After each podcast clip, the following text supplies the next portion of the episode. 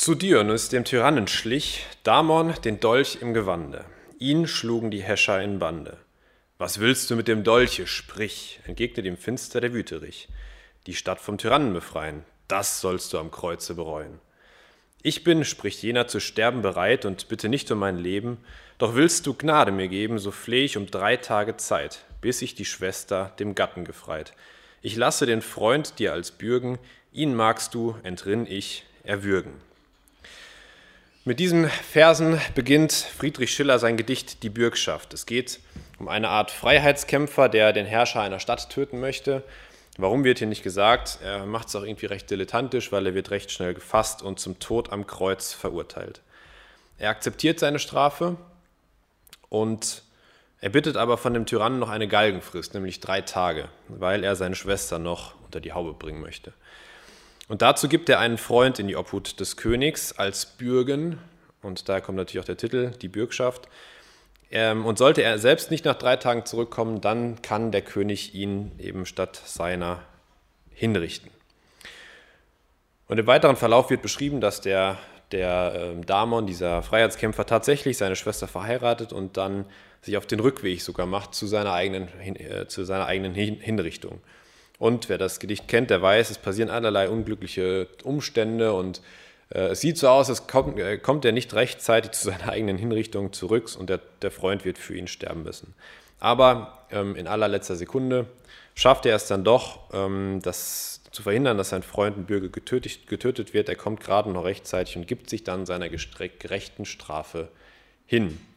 Er will sich kreuzigen lassen. Das wiederum verhindert der König, der davon Wind bekommt, dass er tatsächlich wiedergekommen ist. Und ähm, er ist so gerührt davon, dass er beiden dann quasi vergibt. Es muss keiner sterben. Und stattdessen will der König in den Freundschaftsbund der beiden Helden aufgenommen werden. Eine Ballade mit viel Pathos, einigen unlogischen äh, Stellen und Schilderungen, aber beides kennen wir ja auch aus Hollywood, nichts Neues. Äh, ist nett geschrieben, sodass ich mich tatsächlich an einige Textfetzen nochmal erinnern konnte. Ähm, wir haben das nämlich irgendwann mal in der, in der Schule auswendig lernen müssen. Und die Quintessenz, solange deine Treue und deine Freundschaft stark genug sind, dann kann dir alles gelingen. Selbst eine berechtigte Strafe kann das überdecken. So oder so ähnlich. Ich war in Gedichtanalysen nie der Beste. Äh, der Stoff, den wir heute betrachten wollen, ist ähnlich, aber doch ganz anders. Auch heute geht es um eine Verurteilung äh, am Tod am, äh, mit einem Tod am Kreuz. Ähm, auch heute geht es um einen Stellvertreter, der für die Strafe eines anderen eintritt. Und im weiteren Verlauf der Berichte wird es ebenfalls um drei Tage gehen, die eine Rolle spielen werden. Und dazu schon mal herzliche Einladung zur Predigt vom Gerd am, Oster, am Ostersonntag um 10 Uhr. Da wird er nämlich genau darauf auch nochmal eingehen. Auf, zumindest auf die drei Tage oder was nach drei Tagen passiert. Ja, und wir wollen die Bibel aufschlagen und ähm, dann sehen, was uns dort eben berichtet wird. Ihr wisst es alle, Sabrina hat es gerade schon gesagt, wir wissen eigentlich, wie es ausgeht. Der Hauptakteur, das können wir ja schon mal verraten, Jesus wird sterben. Er wird äh, eben nicht auf wundersame Weise dann doch noch vor dem äh, Tod am Kreuz bewahrt. Aber der Reihe nach, lasst uns also heute am Karfreitag 2021 auf die Chronologie der letzten Stunden vor Jesu Kreuzigung blicken. Was hat sich zugetragen und was können wir daraus lernen? Ich habe mal versucht, aus den vier Evangelien so ungefähr zusammenzutragen, was in den letzten Stunden passiert ist und wie die Chronologie dahinter sein kann. Wir haben deswegen keinen zusammenhängenden Predigtext, sondern ich werde einfach versuchen, das so ein bisschen zusammenzufassen. Nach dem Abendmahl, nach dem Passafest, nachdem Jesus das Abendmahl eingesetzt hat, begeben sich die ähm, elf verbliebenen Jünger mit Jesus in den Garten Gethsemane und bereiten sich dort auf das vor, was kommen wird, ähm, indem Jesus eben allein mit seinem Vater betet und dadurch Kraft schöpft für die nächsten Stunden. Er ist allein mit seinem Vater und ja, er will sich auch gar nicht verteidigen ähm, gegen das, was kommen wird, denn das, was kommen wird, war genauso geplant. Und die Juden tun ihm den Gefallen und spielen mit. Man könnte auch sagen, und ich möchte es äh, so sagen, sie spielen mit ihm. Und genau das ist unser erster Punkt. Jesus wird zum Spielball der Menschen. Ähm, symbolisch habe ich mal einen kleinen Ball mitgebracht. Jesus wird zum Spielball der Menschen. Bis zu diesem Zeitpunkt, bis zu diesem Tag hatte man den Eindruck, haben wir gelesen, es, es war so, dass Jesus immer alles unter Kontrolle hatte. Er hat sich nicht von Menschen leiten oder beeinflussen lassen. Er wurde zwar immer wieder versucht, wir haben das in unseren Predigtreihen gehört, Menschen haben versucht, ihn zu beeinflussen, seine Mutter Maria zum Beispiel oder auch seine Brüder vor dem Laubhüttenfest wollten ihn zu gewissen Taten äh, drängen. Und auch mit seinen Jüngern hatte er es nicht immer so einfach. Er musste Petrus in die Schranken weisen. Weiche von mir, Satan, hat er zu ihm gesagt. Und auch über, ähm, überirdische Mächte, der Teufel hat versucht, ihn abzubringen von seinem Weg. Und auch die Pharisäer haben immer wieder versucht, Jesus zu ergreifen. Aber all das konnte Jesus bis dato nichts anhaben. Wir haben gelesen, die Pharisäer konnten ihn nicht ergreifen, denn seine Zeit war noch nicht da. Es gab einen souveränen Zeitplan Gottes und Jesus hatte alles unter Kontrolle. Aber das ändert sich jetzt und Jesus wird zum Spielball der Menschen. Das beginnt damit, dass Judas, also einer seiner engsten Bekannten, ihn verrät. Judas ja, bekommt dafür noch 30 Silberlinge Handgeld und fädelt dann die Übergabe ein. Und ja, das wird alles sehr, sehr inszeniert und äh, sehr, sehr ähm, ja, drastisch auch, auch, auch, auch, durchgeführt mit dem Kuss, den er Jesus dann gibt. Und daran erkennen sie ihn dann. Ähm, und ähm, ja, Jesus lässt das alles über sich ergehen. Er weiß zwar, was kommen wird, aber er lässt es über sich ergehen. Und er lässt sich von der großen Schar von Soldaten festnehmen, wird zu Hannas, dem Schwiegervater des aktuellen äh, Hohenpriesters und ehemaliger Hohepriester, geführt und danach vor den Hohen Rat gestellt und dort eben wegen Gotteslästerung verurteilt. Und anschließend geht das Spiel erst richtig los. Und es sind viele, die sich beteiligen und den Spielball immer hin und her werfen. Die Juden spucken ihren Schöpfer an, sie schlagen ihn mit Fäusten, sie verhüllen sein Angesicht, sie treiben verhöhnende und erniedrigende Spielchen mit ihm. Das lesen wir durch die ganzen Evangelien durch. Und es geht weiter. Was Jesus noch bevorsteht, ähm, da äh, ja, steht Jesus noch mehr bevor, als bis jetzt äh, passiert ist. Und die Spielchen die Spielchen mit dem Spielball Jesus gehen weiter. Denn die jüdischen Obersten haben ein Problem. Sie haben ihn zwar jetzt verurteilt, auch zum Tod am Kreuz, aber ähm, ja, das Urteil, was sie gerade gefällt haben, können sie gar nicht ausführen. Denn die Besatzungsmacht, die Römer, die hatten die Hauptgerichtsbarkeit eben für sich beansprucht. Das bedeutet, dass nicht zuletzt dazu auch gehören die Verurteilung zur Todesstrafe und deren Ausführung. Und dazu hatten die Römer einen Regierungspräsidenten in Jerusalem eingesetzt. Ihr kennt ihn alles, alle, Pontius Pilatus. Und genau zu dessen Prätorium, also zu dessen Hauptquartier, wird Jesus jetzt in aller Früh geführt. Und die, die Schriftgelehrten haben eben das Ziel ähm, und, und den Anspruch, jetzt in aller Früh auch noch Pilatus von Jesus Schuld zu überzeugen. Aber das gestaltet sich gar nicht so einfach, denn äh, Pilatus erkennt an Jesus erstmal keine Schuld. Er schickt ihn sogar und da geht das Spielchen weiter, äh, schickt ihn dann wieder zu Herodes oder zu Herodes, der gerade in Jerusalem sich befindet, zufällig. Ähm, warum? Jesus war gebürtig aus dessen Herrschaftsgebiet. Äh, Pilatus hatte wohl keine, ähm, ja, wollte, ihn, wollte wohl nicht selber entscheiden, also geht das Beamten- und Behördenhopping los, was wir auch alle kennen, schickt ihn erstmal zu jemand anderem. Äh, und Herodes selbst will auch mit Jesus spielen, er will auch ihn zum Spielball machen. Wir lesen in Lukas, dass er von Jesus gerne ein Wunder sehen möchte. Ähm, Jesus tut ihm den Gefallen aber nicht. Und ähm, ja, schließlich schickt Herodes, nachdem er ebenfalls keine Schuld an ihm feststellen konnte, wieder Jesus ähm, zurück. Also Jesus wird von Pontius über Herodes zu Pilatus geschickt. Pilatus wiederum nutzt die Gelegenheit, um nochmal persönlich mit dem Gefangenen zu sprechen, ihn zu verhören persönlich. Und man hat den Anschein, dass er ihn freilassen möchte. Er lässt ihn zwar auspeitschen und die römischen Knechte vielleicht eine Dornenkrone, die sie ihm aufsetzen, legen ihm einen Purpurmantel um und schlagen ihm ins Gesicht. Aber mit dieser Handlung, mit dieser Misshandlung und dieser Inszenierung sollten sich die Juden doch wohl dann zufrieden geben, so denkt Pilatus, und wir können ihn freilassen. Aber weit gefehlt. Sie fordern weiterhin Jesu Kreuzigung ähm, und das will Pilatus selbst kein Kind von Traurigkeit, aber nicht so einfach über sich ergehen lassen. Ohne, ohne weiteres will er das nicht genehmigen. Es entsteht ein Hin und Her. Die Obersten wiegeln äh, die, die Volksmenge auf, die wollen lieber einen gefürchteten Räuber wieder freigelassen haben, einen Mörder ja, als Jesus und sie fordern dann wieder die Kreuzigung von Jesus. Und man muss Pilatus in der Tat zugutehalten, dass er sich mehrmals bemüht hat, Jesus freizulassen. Wir lesen es mindestens dreimal, dass er versucht, ähm, sie, äh, ihn, ihn frei, freizulassen und freizugeben. Und das zeigt ja im Übrigen auch, dass es objektiv gar, gar keinen Grund gab, äh, Jesus zu, äh, zu verurteilen. denn er hatte nichts getan, wenn selbst Pilatus das ähm, nicht so ohne weiteres macht.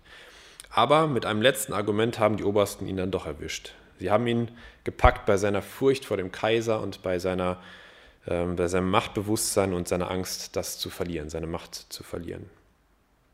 Sie wussten wahrscheinlich auch, dass er sich vorher schon einige Böcke geleistet hatte und da vielleicht sich keinen weiteren leisten konnte. Sie sagen zu ihm, wenn du diesen freilässt, lesen wir in Johannes, wenn du diesen freilässt, so bist du kein Freund des Kaisers, denn wer sich selbst zum König macht, der stellt sich gegen den Kaiser. Mit anderen Worten erfinden sie hier eine Revolte, die Jesus gegen Rom anzetteln würde, sollte er nicht getötet werden. Sie greifen also immer wieder die Behauptung, äh, sie greifen also wieder auf die Behauptung zurück, die sie in ihrem ersten Scheinprozess schon ähm, ja, versucht haben, äh, mit, mit Zeugenaussagen äh, zu belegen, was sie nicht geschafft haben. Aber äh, sie wollen hier Pilatus auch nicht mit irgendwelchen Zeugen äh, beeinflussen oder überreden und überzeugen, sondern sie wollen ihn, ihm Angst machen. Und ja, Pilatus möchte einfach seine Karriere nicht aufs Spiel setzen, nicht verlieren, schon gar nicht wegen eines selbsternannten jüdischen Königs und opfert lieber, die, lieber Jesus als seine Karriere und damit wahrscheinlich auch seinen letzten verbliebenen Funken Anstand und Moral gleich mit. Er übergibt Jesus also in die Hände der Juden. Der Spielball wandert wieder weiter. Und das Spiel und Jesu Leiden hören damit noch nicht auf.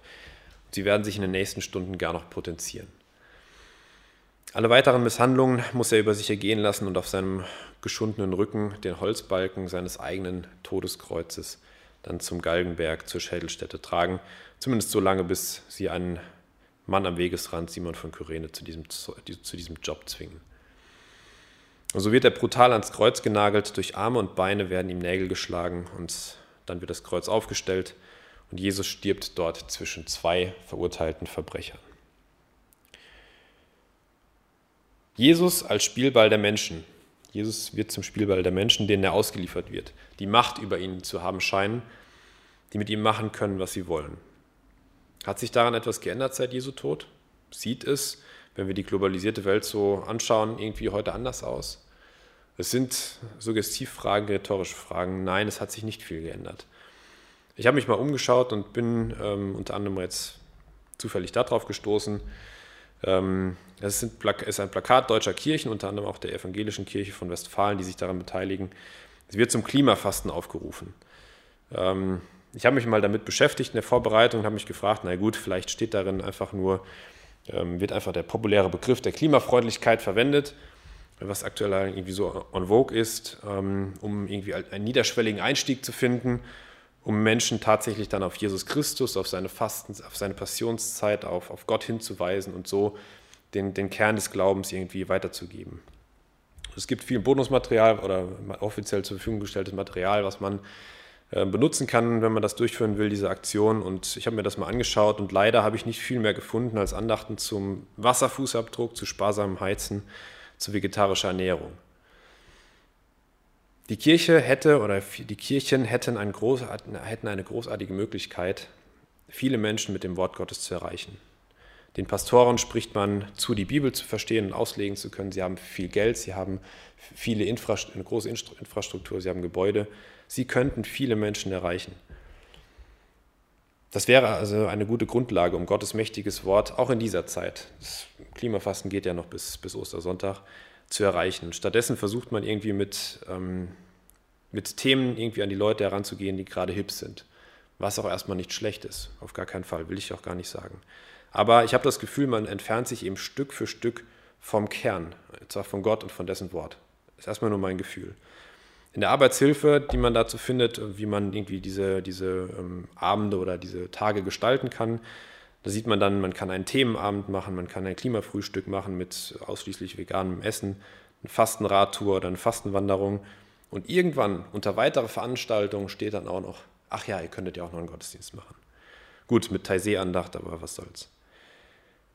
Wir haben in den letzten Jahr, im letzten Jahr verschiedene Male im Johannesevangelium gehört, dass auch die Pharisäer und Schriftgelehrten sich mit Gesetzen und Vorschriften so weit von Gott entfernt haben, dass sie ihn nicht mal erkannten, als er direkt vor ihnen stand.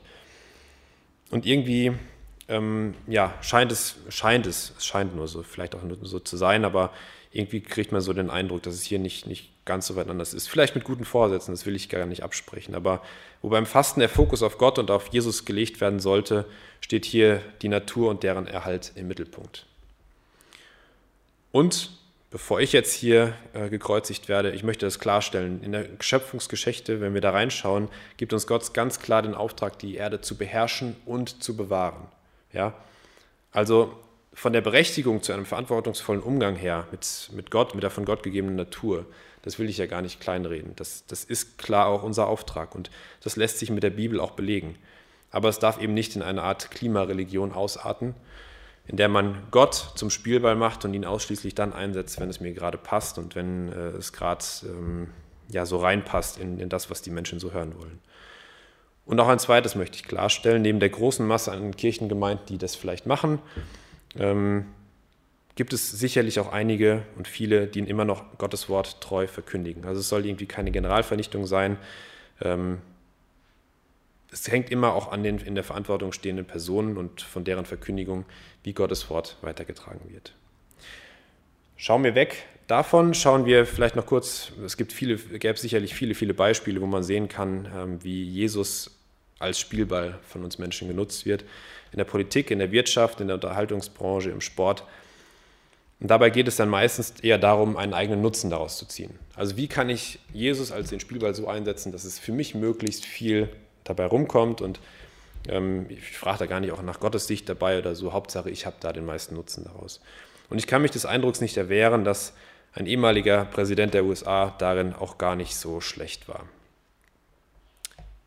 Aber bevor wir jetzt zu lang und zu ausführlich irgendwie auf die anderen schauen, gehen wir nochmal einen Schritt zurück, blenden das Bild lieber schnell aus und betrachten uns selbst, durch dich und mich ähm, und wie wir mit Jesus umgehen. Und wie wir mit Jesus umgehen und ob wir nicht auch mal diesen kleinen Spielball oder Jesus als diesen Spielball, wie diesen Spielball benutzen. Denn bevor wir uns daran festbeißen, dass irgendwie vielleicht sich die, die Kirchen von, von Jesus ähm, entfernen. Und ich bin da ganz gut drin, mich an solchen Sachen dann aufzuhängen. Müssen wir immer wieder zuerst auf uns blicken. Und wie oft haben wir vielleicht in Andachten, ähm, in Predigten betont, dass, wir, dass es wichtig ist, dass wir in der Bibel lesen. Und dann müssen wir doch ehrlich sagen, dass sie viel zu oft bei uns in der Ecke liegt, dass wir dann lieber ähm, ja, den Rasen mähen, äh, Sport machen, äh, ja, das Badezimmer renovieren, keine Ahnung. Und wie oft liegt Jesus dann daneben in der Ecke? Und selbst wenn wir dann in der Bibel lesen, wie oft tun wir dann genau das Gegenteil, wenn wir die Bibel zuschlagen ähm, von dem, was wir gerade gelesen haben. Und auch damit spielen wir mit Jesus und seinem Wort, wir ganz persönlich. Wir brauchen da gar nicht auf andere zu schauen. Und wir brauchen auch gar nicht lange dabei zu bleiben und mit dem Finger auf Pilatus zu schauen oder zu, zu zeigen und ähm, auf Donald Trump. Pilatus wollte Jesus aus, aus Angst, ähm, dass er Macht verliert, opfern und hat ihn geopfert. Und Donald, Trump hat sich mit einer Bibel ablichten lassen, um irgendwie die Stimmen konservativer Christen sich zu sichern. Ähm, so sieht es zumindest aus. Aber wenn wir, wir wollen nicht da drauf bleiben, sondern wenn wir ehrlich sind mit uns selber, dann handeln wir doch oft ganz genauso. Wir handeln lieber so, dass wir mit Kalkül uns dann zu Jesus stellen, wenn es für uns gerade vorteilhaft ist wir schweigen dann, wenn ein Bekenntnis zu Jesus unangenehme Folgen hätte. Fazit zu diesem ersten Punkt.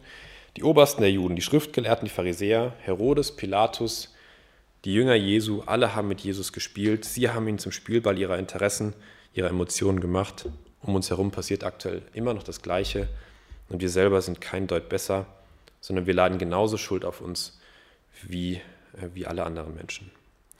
Und ja, jetzt kommt noch ein zweites hinzu. Jesus wird nicht nur zum Spielball der Menschen, er wird auch noch ja, ist zur Zielscheibe. Ich habe keine Zielscheibe bei mir zu Hause gefunden. Das ist eine Frisbee-Scheibe, aber ähm, als Symbol soll sie uns mal dienen. Jesus wird zur Zielscheibe der Menschen. Wir haben in unserer chronologischen Betrachtung der Ereignisse den Prozess, den die Juden, den die Juden Jesus gemacht haben, etwas übersprungen. Er stand ja vor dem Hohen Rat.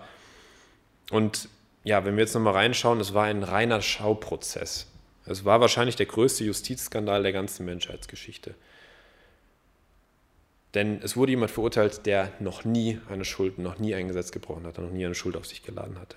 Immerhin hatten die Schriftgelehrten und die Pharisäer wenigstens den Anstand, eine übereinstimmende Anklage finden zu wollen. Also das wollten sie schon nach außen hin, wollten sie schon sagen, ja, wir haben doch alles richtig gemacht bei diesem Prozess. Haben dazu natürlich Zeugen bestochen, die irgendwie ähm, irgendwelche Aussagen äh, mit Aussagen belegen sollten, dass Jesus Gesetze gebrochen hat.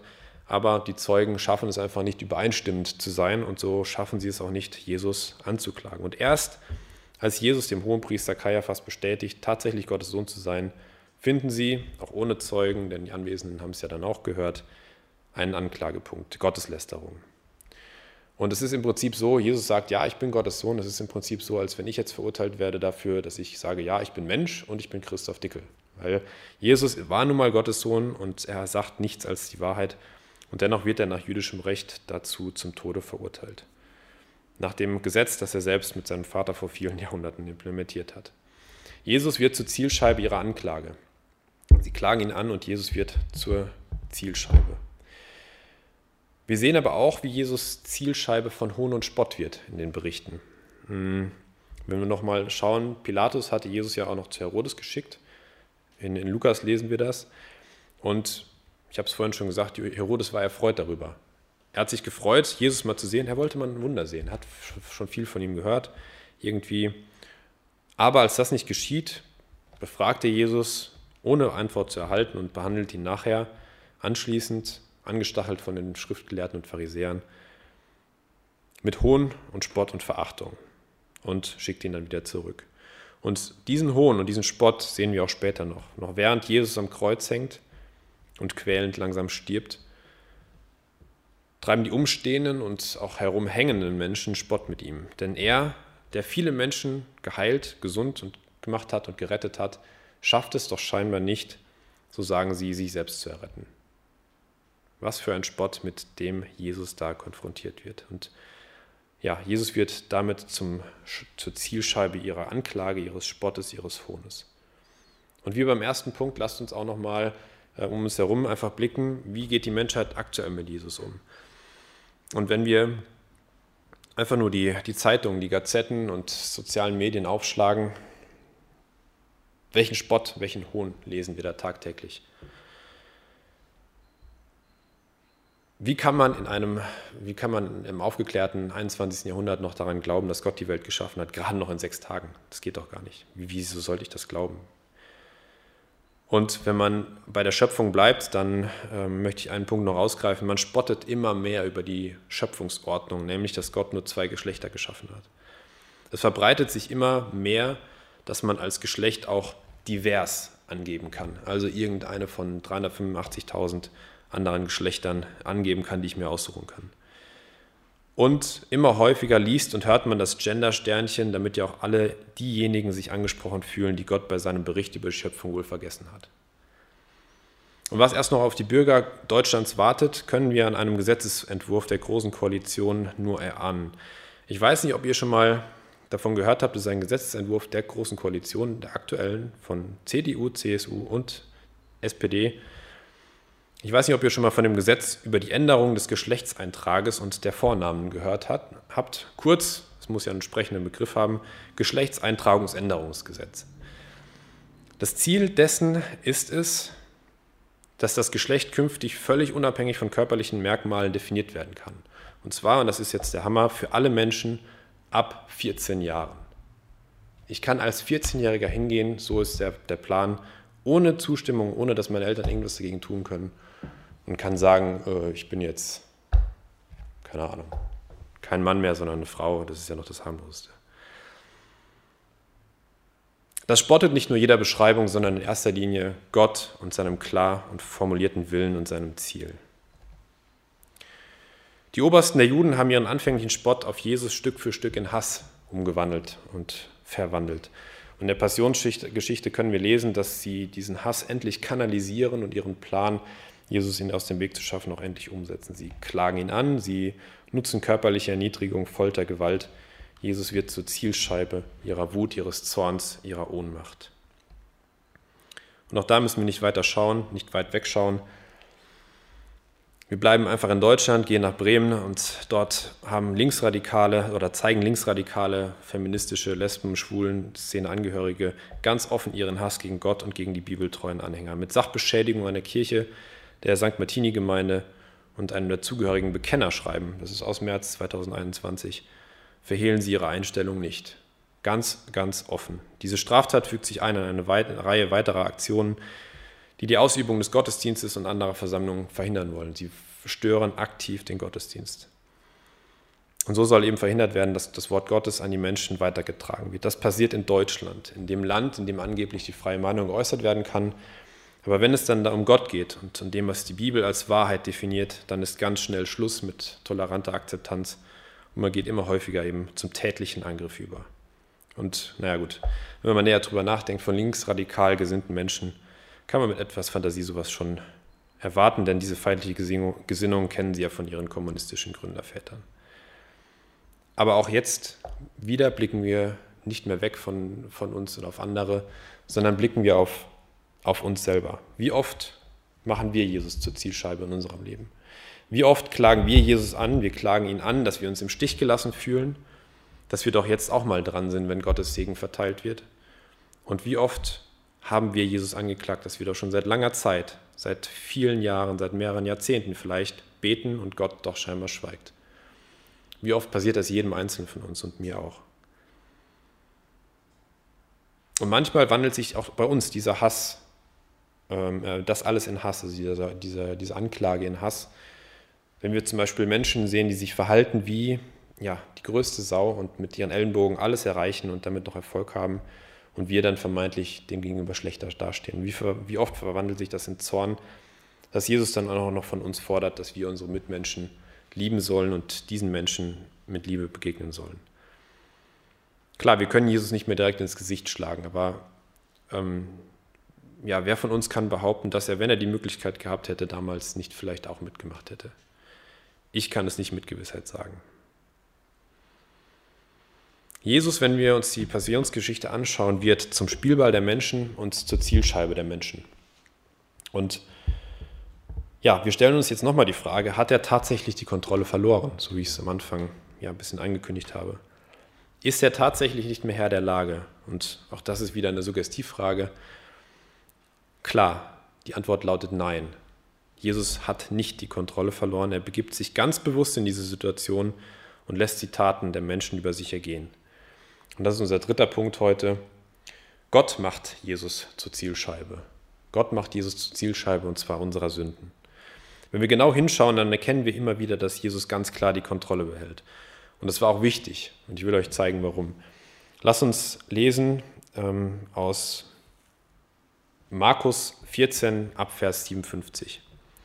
Wir sind wieder vor dem Hohen Rat und ähm, ja, wir sehen, was hier passiert. Es standen etliche auf und legten ein falsches Zeugnis ab gegen ihn und sprachen, wir haben ihn sagen hören, ich will diesen mit Händen gemachten Tempel zerstören und in drei Tagen einen anderen aufbauen, der nicht mit Händen gemacht ist.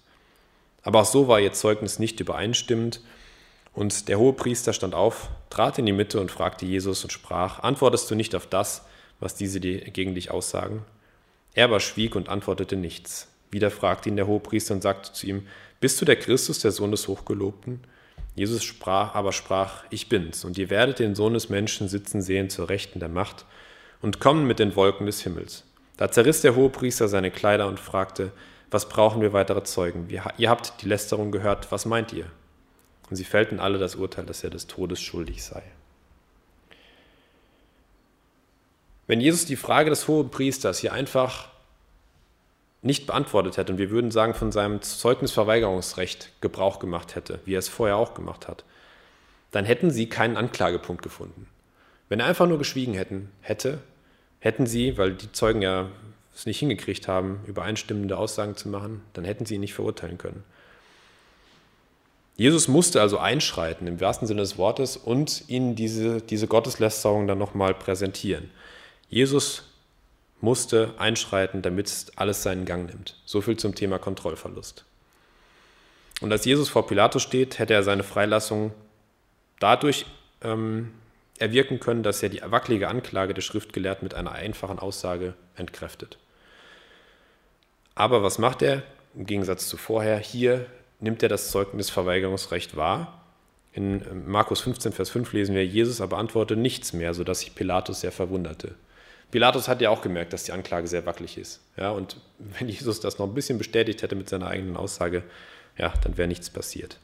Ähnlich bei Herodes, der wollte einfach nur ein Zeichen von Jesus sehen. Ähm, und es wäre Jesus ein leichtes gewesen, das ihm zu geben. Und vielleicht, wer weiß, aber vielleicht hätte äh, Herodes ihn dann Kraft seines Amtes dann auch freilassen können oder freigelassen. Aber wir kennen es, ähm, das Ende nimmt seinen Lauf. Jesus antwortet nicht. Herodes kann zwar keine Schuld an ihm, an ihm feststellen, aber er verhöhnt ihn und schickt ihn wieder zurück zu Pilatus.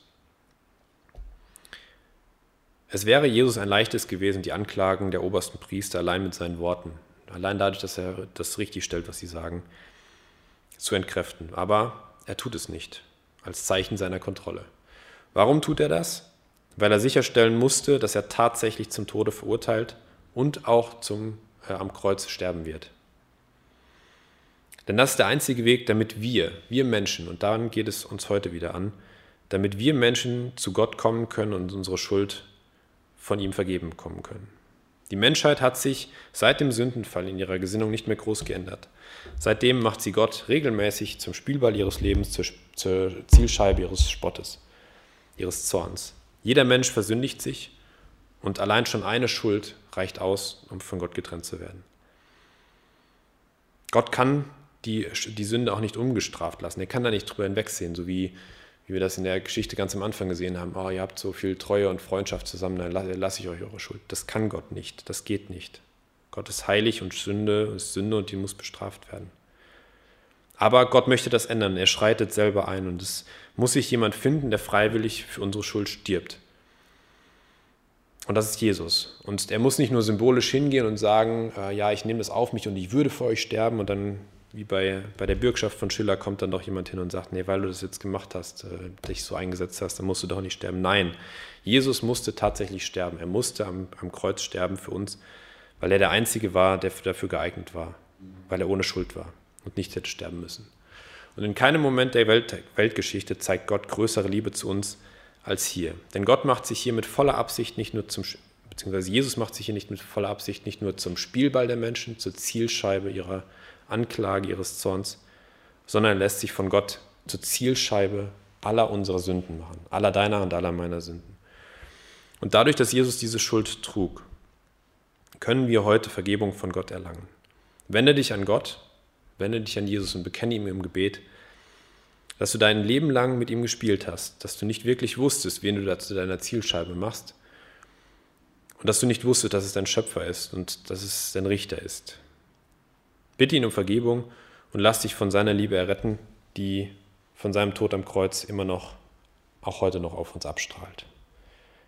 Was für eine Tat, was für eine Passionsgeschichte, was für eine Kreuzigung, was für eine Chronologie, was für ein Mensch.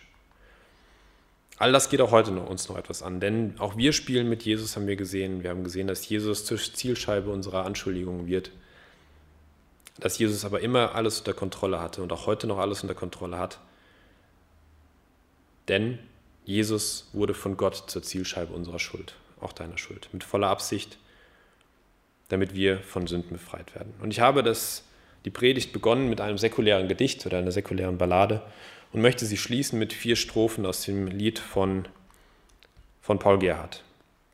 Ein Lämmlein, ein Lämmlein geht und trägt die Schuld. Ein Lämmlein geht und trägt die Schuld der Welt und ihrer Kinder. Es geht und büßet in Geduld die Sünden aller Sünder. Es geht dahin, wird matt und krank, ergibt sich auf die Würgebank, entsaget allen Freuden. Es nimmet an Schmach, Hohn und Spott, Angst, Wunden, Striemen, Kreuz und Tod und spricht, ich will's gern leiden. Das Lämmlein ist der große Freund und Heiland meiner Seelen.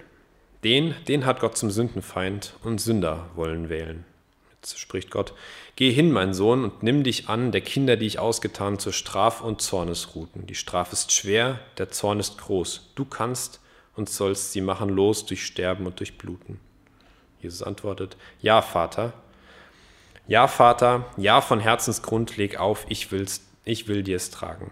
Mein Wollen hängt an deinem Mund, mein Wirken ist dein Sagen. O Wunderlieb, o Liebesmacht, du kannst, was kein Mensch, was nie kein Mensch gedacht, Gott seinen Sohn abzwingen. O Liebe, Liebe, du bist stark, du streckest den in Grab und Sarg, der vor dem die Felsen springen. Mein Lebetag will ich dich aus meinem Sinn nicht lassen, dich will ich stets, gleich wie du mich, mit Liebesarmen fassen. Du sollst sein mein Herzenslicht, und wenn mein Herz in Stücke bricht, sollst du mein Herze bleiben. Ich will mich dir, mein größter Ruhm, mein höchster Ruhm, hiermit zu deinem Eigentum beständiglich verschreiben. Amen. Lass uns noch beten.